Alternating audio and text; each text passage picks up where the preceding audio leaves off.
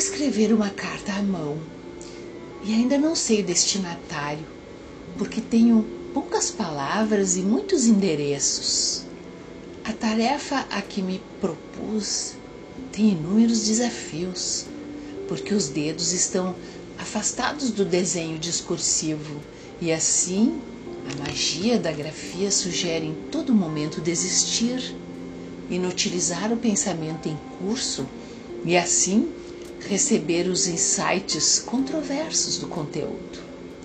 A escrita à mão possui muitas nuances, desde o som reverberando na superfície escolhida até o resfolegar da respiração que cadencia o pensamento que se expressa com mais ou menos velocidade.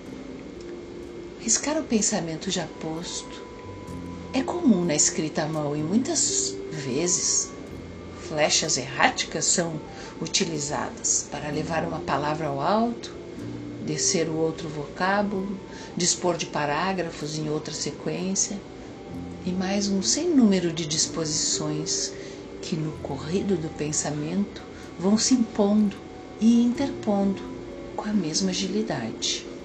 No mais da emoção, melhor enviar do jeito que está, sem passar a limpo, reiterando um recado e tanto para quem estiver do outro lado. Não existe emoção maior do que a escrita no papel, porque ela flui de acordo com as batidas do coração, que oscila com maestria no registro da missiva, seja ela de que assunto for. Tudo o que nos propomos a comunicar tem uma entrega posterior ao sentimento daquele momento. E pode acontecer que ao chegar ao seu destino as letras grafadas já não façam mais sentido. Tarde demais. O impresso, com essa galhardia de tempos atrás, tem valor com inserção profunda na alma de quem recebe. Talvez a carta possua dez páginas manchadas de sangue e lágrimas. Talvez seja um bilhete escrito às pressas, reescrito, amassado, contendo mais sofrimento em sua aparência do que na sua composição.